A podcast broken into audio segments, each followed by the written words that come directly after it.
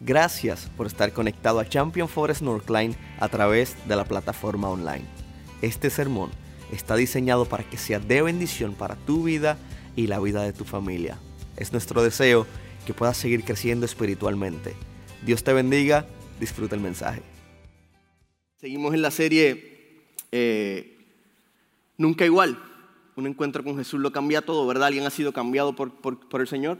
Alguien ha tenido un encuentro con Jesús, ¿verdad? Y su vida nunca más fue la misma. Hay algo, hubo algo cuando conocimos a Cristo, es que Él transformó nuestro corazón, ¿verdad? No significa eh, que ahora somos más lindos, porque miren las caras de algunos que están a su alrededor, o sea, su físico no cambió, dudablemente, pero sí ha, cambiado nuestro corazón, ¿verdad? Ha cambiado, mira Jonathan, mira, increíble, no ha cambiado su cara, pero sí su corazón.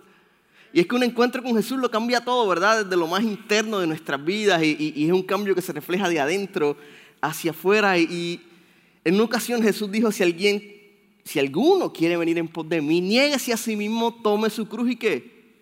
Sígame, o sea, tampoco es tan fácil la cosa.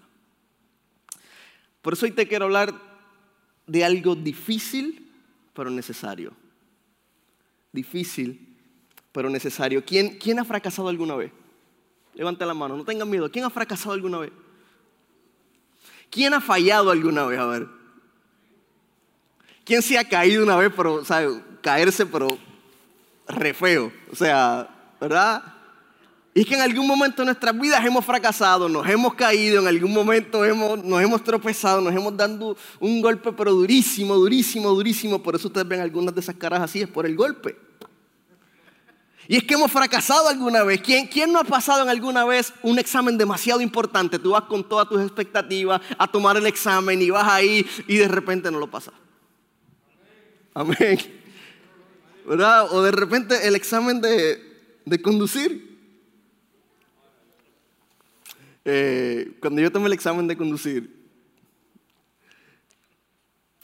yo practiqué en un carro y el examen fui en otro. Se lo recomiendo que no lo hagan si no ha sacado su licencia, ¿no? Y ahí voy, y manejando y dale, y ven, dale, pum, pum, y yo bien confiado, y a la izquierda, bueno, y a la izquierda, a la derecha, a la derecha, el stop sign, stop sign. Ok, ahora la parte de estacionarse es la más interesante de todas, ¿no? Y yo esto yo lo tengo. Me dijeron, cuando vea un cono, mete la curva y se acabó. Bueno, perfecto. Vi el cono y me estacioné y quedé perfecto. Pero a cuatro pies de la línea. Entonces, no lo pasé. De repente vine aquí con un sueño de ser maestro de, escuela y bueno, me tocó tomar varios exámenes y yo todo emocionado y no los pasé. Fracasé, fallé. Y ahí voy otra vez y no lo pasé otra vez. Entonces digo, no, Dios, tú tienes algo diferente para mí, que no necesariamente ser maestro, ¿no? Entonces, a, lo largo de la vida fracasamos en ciertas cosas, fallamos en ciertas cosas, pero todo obra para bien para aquellos que aman al Señor. No, no, no está mal caerse, es parte de la vida, pero no me puedo quedar en el suelo tirado. Tengo que decirle, Señor, levántame, restaurame, úsame, quiero ser un instrumento de tu amor. Entonces, caerse es parte de la vida. Pero no nos podemos quedar en el suelo. Hay un Dios que extiende su mano y está listo para levantar tu vida. Y sabes que es difícil. Muchos momentos de nuestra vida son demasiado difíciles, muy complicados, pero son necesarios para que Jesús actúe en nuestra vida. ¿Alguien se ha sentido que hoy está como medio fracasado? Levante su mano, sea, sea real, uy, no siento, en cualquier área de su vida que digan, esta área, uy, me siento más o menos así. Alguien, hay varios, mira. Es más, y si fuéramos 100% honestos, yo creo que todos gracias Luis por levantar tu pierna. O sea, porque es normal. De momento sentimos que vamos bien y nuestro matrimonio está medio fracasado. De repente sentimos que vamos bien y nuestro trabajo no va tan bien como quisiéramos. De repente eh, vamos ahí y, y, nuestros hijos no están tan bien como quisiéramos. O cualquier área de nuestra vida no está tan bien como nosotros quisiéramos. Y nos sentimos medio fracasados, medio caídos, medio dolidos. Ahí tenemos como que un dolorcito de espalda y tenemos que ir, uy, no sé cómo seguir hacia adelante. Te quiero decir que es difícil lo que estamos atravesando. La palabra dice que en el mundo vamos a tener aflicción, o sea, la cosa no es fácil. Pero muchas veces esos momentos son necesarios para sacar lo mejor de nosotros. ¿Sabes qué? Alguien conoce a Disney, yo sé que Ronnie lo conoce muy bien porque es su empleado. Ahí póngame una foto ahí del, pobre Disney, bueno, que no es tan pobre nada, pero bueno. ¿Tiene la foto ahí de Disney? Si no, yo le... Uy, no está la foto, mira. Acuérdense que eh, Israel dijo por vista, ¿verdad? Por fe. Entonces, Walt Disney, si en algún momento está la foto, si no, no se preocupe, fue despedido por falta de creatividad. Dijeron, tú no eres creativo y lo despidieron a Disney. o sea, Disney, el que creó Mickey y todo ese imperio, le dijeron, tú no eres creativo y lo despidieron. Me imagino que se sintió fracasado, pero él no se quedó en el suelo. Él creyó en él y sabía que había algo en su interior que tenía que cumplir. ¿Saben qué? ¿Has conocido, has oído de Steve Jobs? La manzanita, el que no tenga, bueno, venga a la manzana. La eterna guerra de Android. Mira, Steve Jobs fue despedido de su empresa. No, tú no sirve, fuera. Steve Jobs el que creó Apple. Imagínense. Y hoy todo el día, todo el mundo, ¿verdad? Tiene Apple, los que no seguimos orando. Eh, Milton Hershey, ¿saben quién es Milton Hershey? Dicen que sí, los que le gusta el chocolate. ¿ah?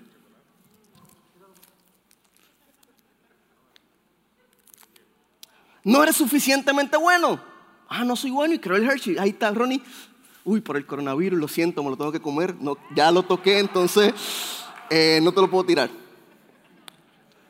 Todos conocen los chocolates, sin embargo dijeron, no eres suficientemente bueno, estás despedido, no sirve, no, no, no puedes hacer nada. Momentos de fracaso, momentos de dolor, pero momentos que son necesarios para sacar lo mejor de nosotros. Y hoy vamos a estudiar un pasaje que se encuentra en el capítulo 21 de Juan. Y vamos a ver un encuentro que tuvo Jesús con Pedro. ¿Alguien ha escuchado hablar de Pedro? Uy, es que Pedro ese era, pero Dios mío, yo no sé por qué era un discípulo de verdad. Pero ahí estaba. Y Jesús tenía gracia con Pedro. Y, Pedro era uno de los amigos más cercanos de Jesús. En realidad era parte de ese círculo interno, ¿verdad? Ese círculo íntimo de Jesús y su transformación comenzó cuando Jesús lo llamó a seguirlo.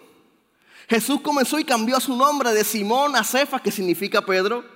Pedro se convirtió en un pilar de la iglesia. Siempre se menciona, cada vez que se hablan de los discípulos, Pedro por alguna razón siempre tiene que estar ahí en primer lugar. O sea, Pedro era como el líder. Jesús dejaba a Pedro y, a los otros eh, grupo ese íntimo experimentar ciertas cosas que muchos discípulos no experimentaban. Pedro era parte de ese circulito ahí pequeño. En Marcos 5, por ejemplo, Jesús resucitó a la hija de Jairo. ¿Y quién estaba ahí? Pedro. De repente en el monte de la transfiguración, Jesús está en la montaña, comenzando con Moisés y Elías. ¿Y quién está ahí? Pedro. De repente estaba en el huerto de Getsemaní, hora antes de que Jesús fuese entregado. ¿Y quién estaba ahí? Pedro. O sea, Pedro era como otra cosa, era atrevido. Pedro fue el primero que confesó a Jesús como Cristo, era valiente, eh, eh, él fue el único de los discípulos que se salió. Ese Pedro era medio loco.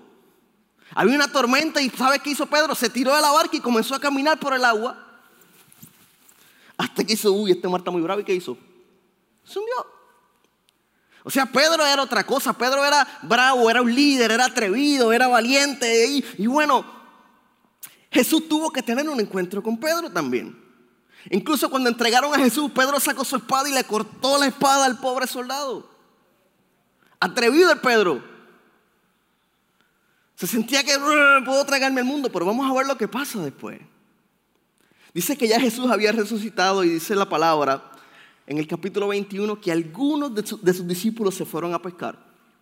Y ya sabes, Pedro como buen líder dijo, bueno muchachos, hoy voy a pescar. Los otros siguieron, bueno, si tú vas a pescar, yo voy contigo. Y ahí va y siguieron a Pedro y estaban ahí pescando, estaban ahí un agua, un día normal. Y mientras estaban pescando, dice que al amanecer Jesús se le aparece a los discípulos y le dice, oye, ¿pescaron algo? Ellos dicen, no, no hemos pescado nada. Y Jesús le dice, bueno, tira la red otra vez. Entonces el discípulo a quien Jesús amaba dijo, ese es el Señor. Ese es el Señor. Entonces Pedro muy valiente, ¿qué hizo? Se lanza de la barca otra vez y comienza a nadar hasta la orilla. O sea, Pedro era valiente. Y te voy, a, decir por qué era valiente. Pedro antes de que entregaran a Jesús lo había negado tres veces. Sin embargo, ve al maestro y se le lanza y ahí va. O sea, no sé si les ha pasado, pero a mí cuando pasa algo y con una persona, con algo, ¿tú quieres evitar a esa persona? ¿Sí o no? ¿O soy yo nada más? Ah, no me hagan sentir tan mal. Y de repente sabes que, y, tú lo ves por ahí, Marcelo va por ahí, bueno, pues yo voy por acá y me hago el loco así, como que no lo vi. Uh, uh, uh, porque hay conversaciones que queremos evitar, ¿sí o no? O de repente hay situaciones incómodas, bueno, ahí está Jesús, no, entonces trato de, que me estoy peinando, no es que no te vi, o sea, y, buscamos evitar ese tipo de confrontación porque eh, son difíciles, pero son necesarias. Pedro había negado a Jesús y se lanza para donde Jesús. Y dice el versículo 15, después de que Jesús los invita a desayunar, y, ahí está Jesús con ellos la tercera vez que se le aparece, los invita a desayunar, y dice el versículo 15, después del desayuno, Jesús le preguntó a Simón Pedro, si yo llego a ser Pedro, hago como don Ramón. Se viene algo difícil. Porque están desayunando y Jesús lo confronta. Simón, hijo de Juan, ¿me aman más que a estos?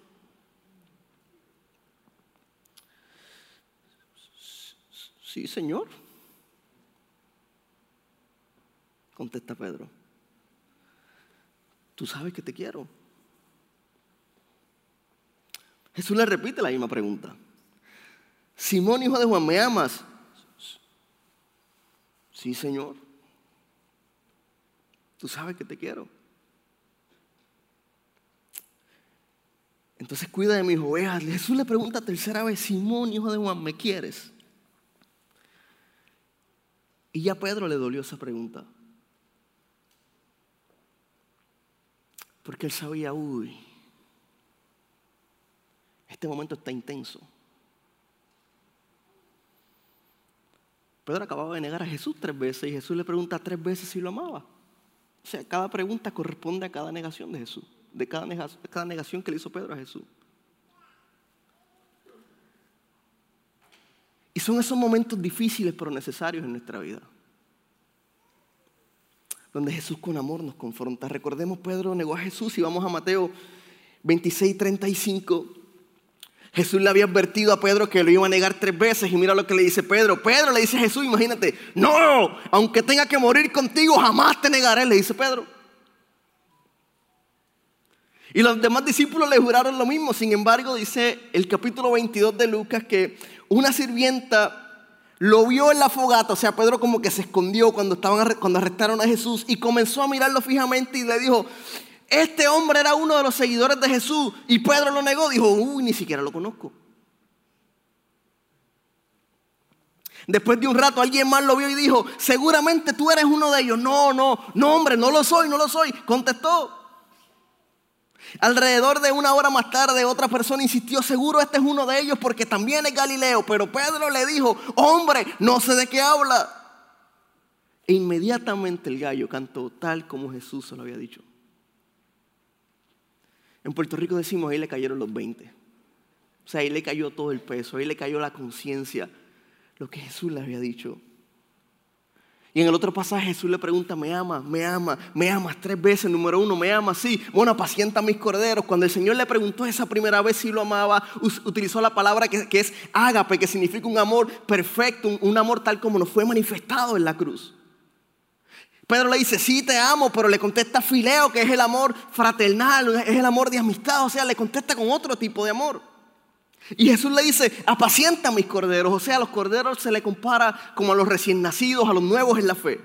La segunda vez Jesús le pregunta, Pedro, ¿me ama? Sí, te amo con amor ágape, con amor divino, perfecto. Y Pedro le vuelve a contestar con amor fileo, un amor fraternal.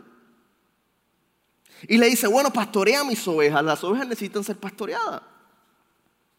Por tercera vez, Jesús le pregunta a Pedro, pero se pone al nivel del discípulo y le dice, me amas, utilizando la palabra fileo, ese amor fraternal. ¿Eres realmente mi amigo? Le está preguntando. ¿Sientes sincero afecto por mí? Le está preguntando Jesús. ¿Puedo fiarme de tus palabras? ¿Puedo confiar en lo que tú estás diciendo? ¿Qué encuentro tuvo Jesús con Pedro? Difícil pero necesario. ¿Sabes que no es extraño que Pedro hubiese sentido un poco de dolor a esta pregunta? Y seguramente le hizo recordar las tres veces que había negado a Jesús. Dice la escritura en Lucas que cuando Pedro negó a Jesús lloró amargamente. ¿Alguien ha llorado amargamente? Hay momentos que uno llora y hay momentos que uno llora de felicidad. Pero hay momentos. Hay, hay, momentos que uno siente un dolor en su corazón. Hay, hay momentos que trastocan nuestra vida que las lágrimas que derramamos son de lo más profundo de nuestro corazón. Hay, hay ciertos momentos en nuestra vida que nos marcan tan fuerte que no simplemente estamos llorando por llorar, sino que estamos literalmente gimiendo en nuestro corazón. Porque estamos atravesando un dolor que no deseamos atravesar. Y eso fue lo que Pedro sintió cuando negó a Jesús tres veces. Pedro comenzó a llorar amargamente. Me encanta la honestidad de Pedro. Pedro era una persona genuina. Él, le había dicho, uy, yo pretendo morir por ti si es suficiente. Ya, ahora bien, ya estaba al otro lado de la moneda, ya lo habían descubierto, Jesús lo estaba confrontando, ya no se atrevía a sugerir, ya no tenía esta actitud prepotente, a lo mejor ya no estaba tan valiente, a lo mejor ya no se sentía con tanta fuerza, dijeron, uy, me descubrieron, me están confrontando por una confrontación con amor necesaria, porque Jesús le está diciendo, tú sabes que aunque me negaste, yo te sigo amando, oye, Champion Forest, yo sé que has fallado muchas veces, yo sé que te has caído, sé que has pecado, sé que has hecho mal, Jesús te ama tal y como eres, su amor hacia ti no ha cambiado. Ahora, puede ser que te sientas como Pedro.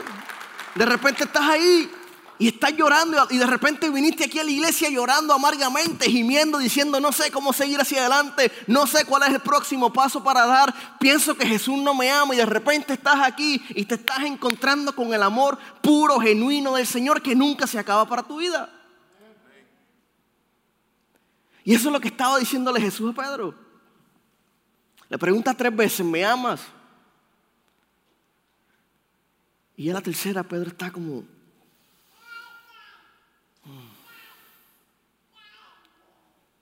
Jesús sabe lo que hice.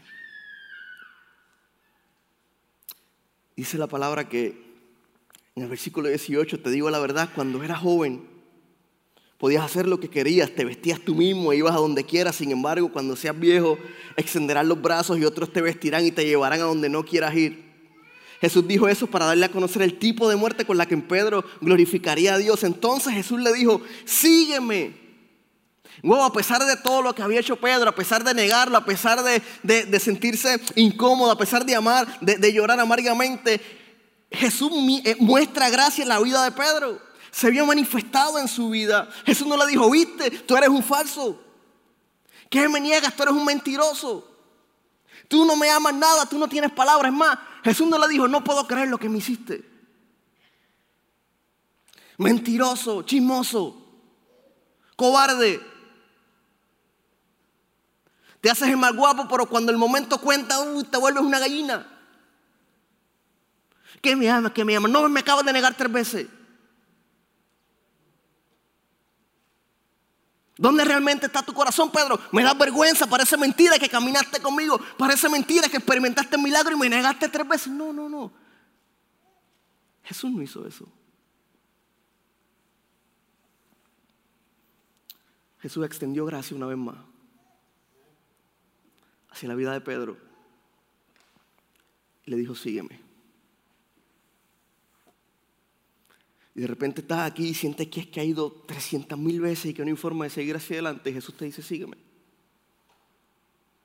Aquí estoy. Sígueme. Dios nos sigue recordando que hay promesas para nuestra vida. Y nada de lo que hemos hecho nos descualifica de cumplir las promesas del Padre. Y a lo mejor te sientes descualificado. A lo mejor te sientes, no, que va, ya conmigo no hay esperanza y, hoy te quiero recordar que Él te perdona y te restaura para que puedas seguir hacia adelante. Es el Jesús que usted y yo le servimos, ¿sí o no?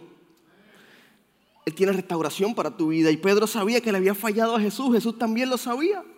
El versículo 32 del capítulo 22 de Lucas dice, pero yo he rogado en oración por ti, Simón, para que tu fe no falle, de modo que cuando te arrepientas, ya Jesús sabía. De modo que para cuando te arrepientas, vuelvas a mí y fortalezcas a tus hermanos. Uy, pastor, es que fallé, la regué. Uy, el Señor sabía ya. Y te está diciendo, bien, arrepiéntete. Tengo perdón para ti, tengo gracia para ti, las misericordias son nuevas cada mañana. Fallaste, yo sé que fallaste, levántate, está mi amor que sobrepasa todo entendimiento, mi amor cubre multitud de pecados. Uy, pastor, pensé que no podía seguir hacia adelante. Bueno, al Dios que yo le sirvo, no sé quién, si alguien más le sirve al Señor, restaura nuestra vida, nos perdona y sigue poniendo promesas sobre nosotros. Incluso cuando en su palabra dice que hay planes de bien y no de mal para un futuro lleno de esperanza, incluso cuando su palabra dice que somos su obra maestra para alcanzar propósitos, promesas, Dios puso eso sobre nosotros sabiendo que usted y yo éramos pecadores. Sabiendo que no somos perfectos. Por eso nos limita los planes del Señor para nosotros.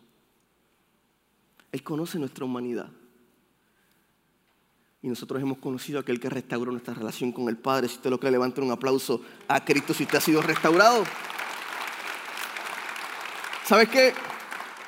Jesús levantó a Pedro, lo restauró y ahí va Pedro listo para cumplir su misión, listo para cumplir su propósito. Pedro al experimentar la fidelidad de Dios, varias semanas después se pararía a la costa de Galilea, predicaría un mensaje y, tres mil personas o más fueron restauradas por Jesús. Aceptaron a Cristo. O sea, el mismo Pedro que negó a Jesús, el mismo Pedro que fue confrontado por Jesús, el mismo Pedro que era un cascarrabia, de repente lanza un gran sermón, un gran mensaje y más de tres mil personas se convierten a Jesús. Jesús puede usar tu vida. Pastor, es que estoy dolido. Jesús puede usar tu vida. Pastor, es que mi matrimonio, Jesús puede utilizar tu vida. Pastor, es que mis hijos, Jesús puede utilizar tu vida. Pastor, es que me siento enfermo, Jesús puede utilizar tu vida. Pastor, es que me han dicho que no soy capaz, Jesús puede utilizar tu vida. Él tiene promesas para ti. Él tiene promesas para mí. Y si yo decido caminar de la mano del Padre, y le permito a Él que restaure mi corazón, aún en medio de mi debilidad, aún en medio de mis dolencias, aún en medio de mi quebranto, Jesús va a utilizar mi vida para que alguien más sea restaurado. Escuche, realmente no tengo idea de cómo te encuentras hoy.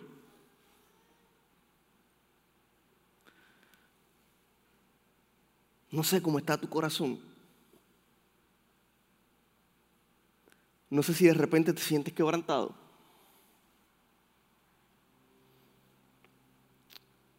No sé si de repente hay relaciones en tu vida que están rotas.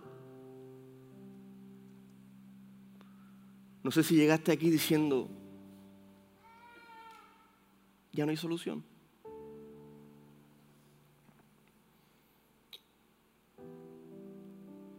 Pero Jesús está aquí para encontrarse contigo.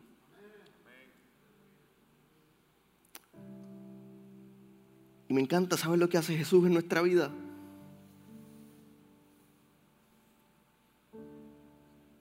Él nos perdona de todo pecado. Todos y cada uno de ellos. Ya no hay razón para vivir en culpa.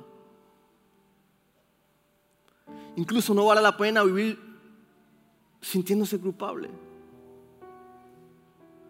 Y muchas veces el peso que estamos cargando no es nada más que un peso de culpa.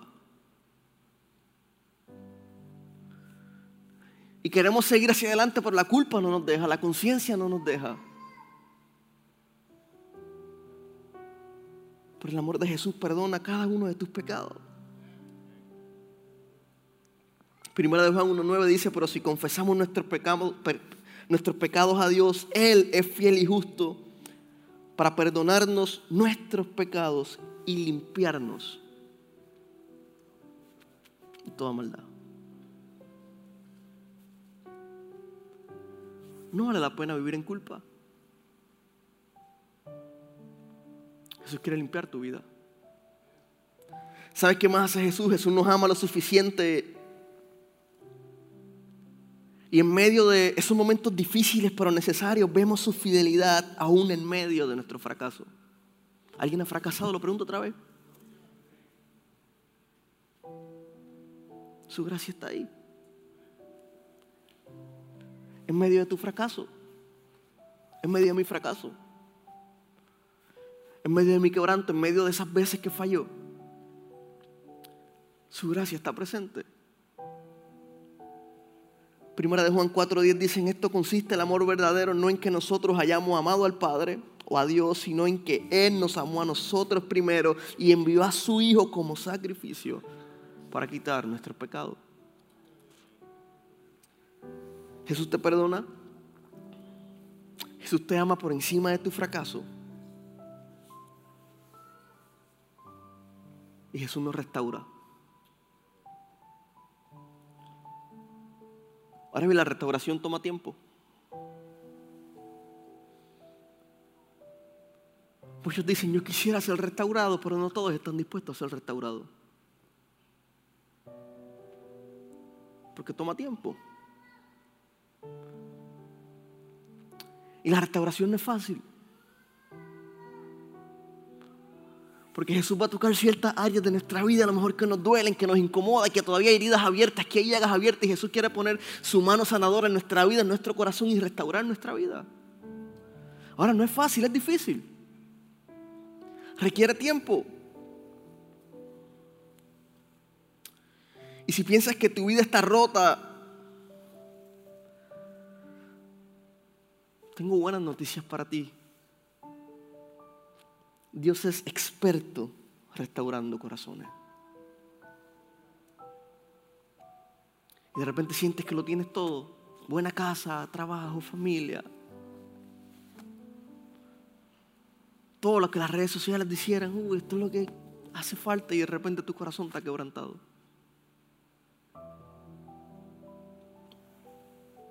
El alfarero por perfección tiene sus manos listas para tomar tu corazón comenzar a darle forma. Y es difícil. Y es doloroso. Pero te aseguro algo. No hay mejores manos que las manos del alfarero. Y si tú le permites restaurar tu vida, restaurar una área de, tu corazón, incluso cualquier área de tu corazón, él, él está dispuesto a restaurarte.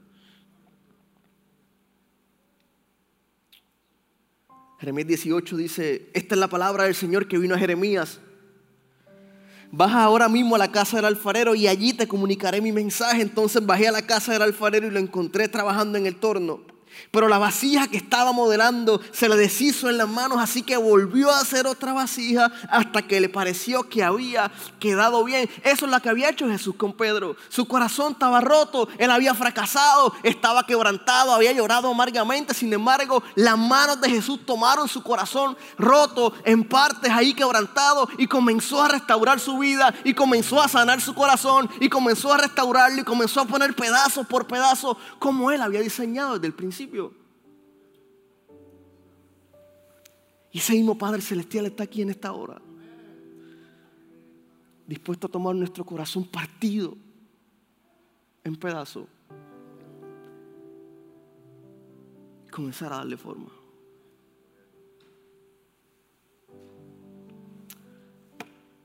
Si estás dispuesto a ser restaurado, ponte de pie. Solo si estás dispuesto. Si no, te puedes quedar sentado, pero con toda confianza, no importa. Pero si alguien necesita la restauración del Dios Todopoderoso,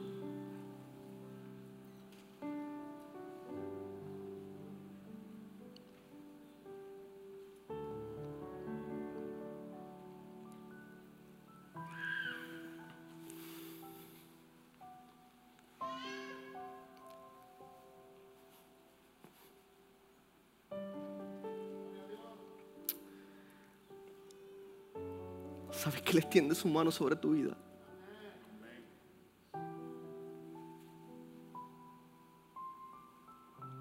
Comienza a restaurarte. Ahí cierra tus ojitos.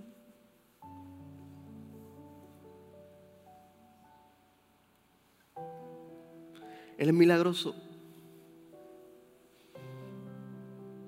Él abre camino. Y aunque no lo veamos, sabemos que está orando cada día a nuestro favor. Hay esas áreas de tu vida, a lo mejor tu matrimonio, no sé, tus hijos, tu corazón, algo necesita ser restaurado. Hoy Jesús está aquí, quiere restaurar tu vida, quiere restaurar tu corazón. No te pierdas la oportunidad. Imagínate un jarrón que cae al suelo lo miras con desolación, con quebrantamiento, con tristeza, todos esos pedazos en el suelo y te preguntas, uy, ¿qué debo hacer? ¿Volver a pegarlos o tirarlos a la basura? El ser humano, ¿qué haría? Lo tiraría a la basura. De repente nuestro corazón está en pedazos y Jesús dice, ¿qué haría? ¿Lo restauraría? ¿Lo tiraría? No, Él es mi hijo, es mi hija, yo lo amo, por lo tanto voy a restaurar su vida, voy a restaurar su corazón. No me importa lo que haya hecho, no me importan sus caídas, no me importa si haya tropezado. El amor de Cristo cubre multitud de pecados. Y está hoy en este lugar aquí para restaurar tu corazón. Y hoy queremos orar por ti. Hoy queremos orar por ti.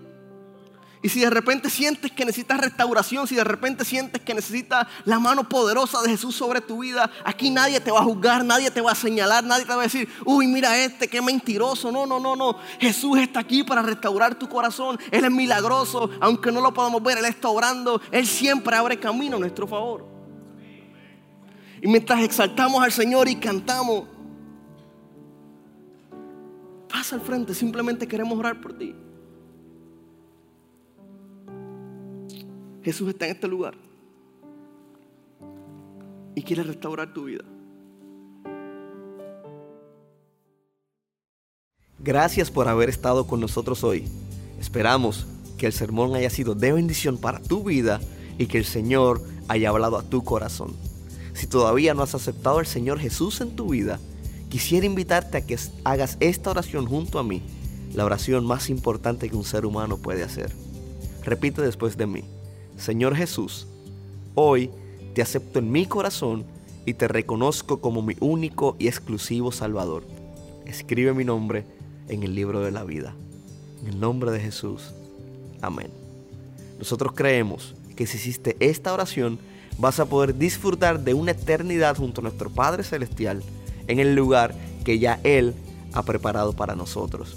Quisiera invitarte a que nos puedas acompañar a Champion Forest Northline. Para más información puedes ir a championforest.org diagonal Northline. Dios te bendiga, te espero la próxima semana.